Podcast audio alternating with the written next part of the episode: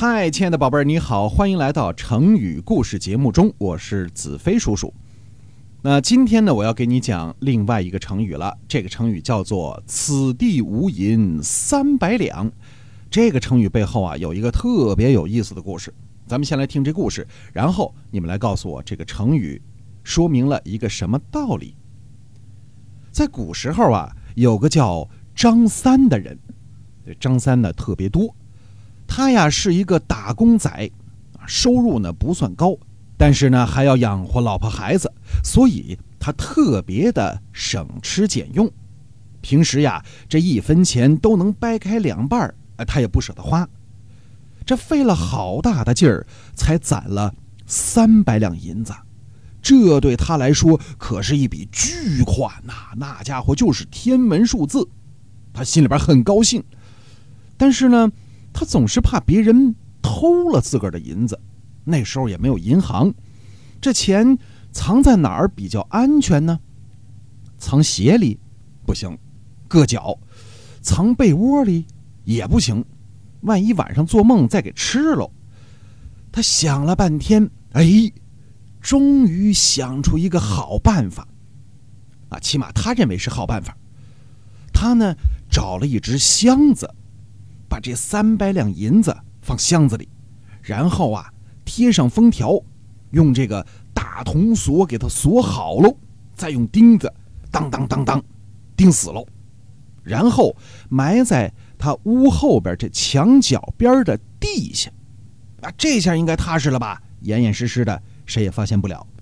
可他呢还是不放心，他心想：这万一要是有谁到这儿来挖地。这发现了我的银子可怎么办呢？于是呢，他就又想了一个嗯巧妙的办法。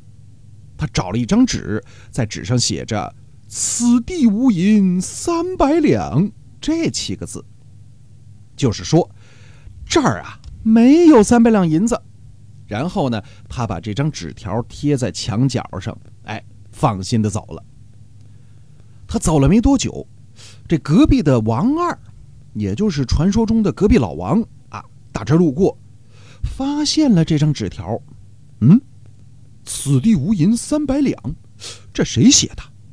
怎么莫名其妙说这里没有三百两银子呢？不行，我得看看。于是呢，老王啊就把这块地给挖开了，得三百两银子被发现，全让人家给偷走了。不过呀，这老王他也担心。这事儿万一被张三知道了不好，于是乎他也写了一张纸条，写的是“隔壁王二不曾偷”，意思是说不是隔壁王二，不是我偷走的三百两银子。心想呢，哎呀，哈哈，这样别人就不知道是我干的了，哈哈哈哈！我好聪明。